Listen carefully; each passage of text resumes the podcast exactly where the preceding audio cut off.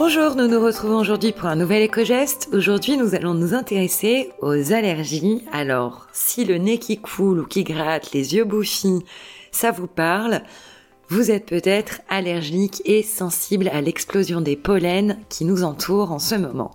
Alors, comment limiter nos symptômes afin de réduire notre consommation de médicaments? On en parle dans l'éco-geste du jour. L'une des premières mesures qu'il faudra adopter, c'est d'aspirer et aérer régulièrement les pièces de la maison, de préférence tôt le matin ou tard le soir, justement lorsque la charge pollinique dans l'air est moindre. On évitera de sortir, ou en tout cas on se protégera avec un masque lors des pics de pollen.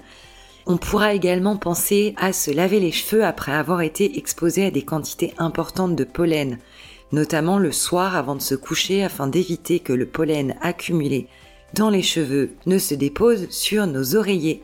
On pourra éviter de faire sécher le linge à l'extérieur, même les draps. On évitera de dormir également la fenêtre ouverte.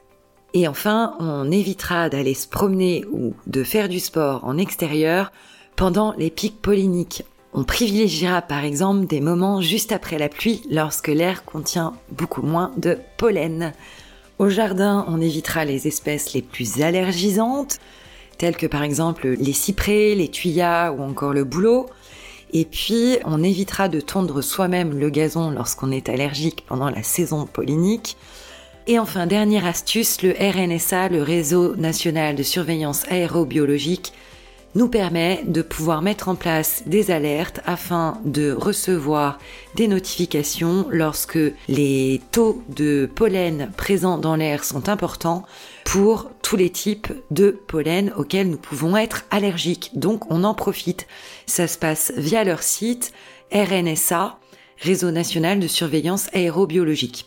Voilà, nous espérons qu'avec ces quelques astuces, les allergiques au pollen parmi nous pourront réduire un petit peu leur consommation de médicaments.